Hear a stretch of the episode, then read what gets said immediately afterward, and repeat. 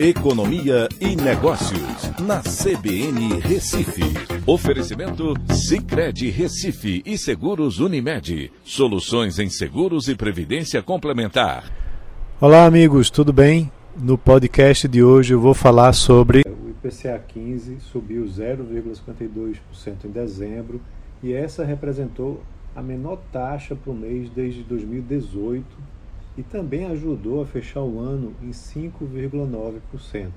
Interessante é que esse resultado ele ficou abaixo das projeções né, do mercado, que apontavam uma alta de 0,56%. É, o IBGE divulgou é, que ficou nesse patamar em comparação a dezembro de 2021, quando o IPCA 15 tinha subido 0,78%. É, em dezembro de 2018, tinha tido uma queda de 0,16% e tinha sido a menor taxa né, de lá para cá. É importante também a gente ver que você vai fechar o ano com uma meta de inflação, aliás, com uma inflação do IPCA 15, não é a inflação oficial, mas que já serve como estimativa para o IPCA, que é a inflação oficial, muito próximo do teto da meta. É, a meta para esse ano é de 3,5%, né, com a tolerância de 1,5 ponto percentual para baixo ou para cima.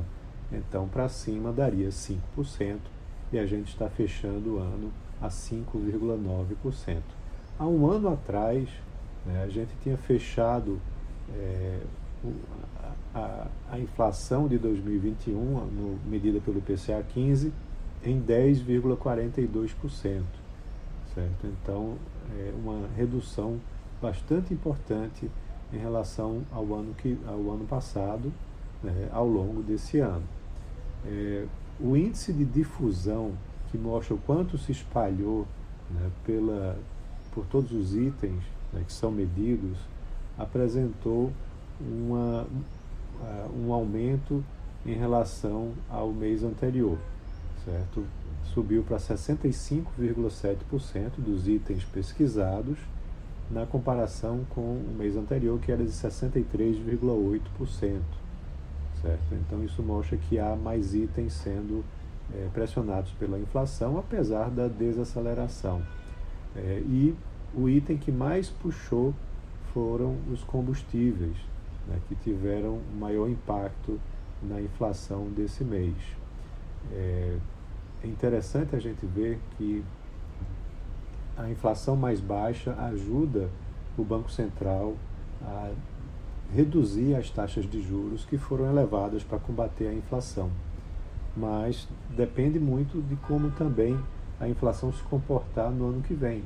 Se houver um novo repique, isso pode retardar o processo de redução das taxas de juros que estão no atual patamar de 13,75%.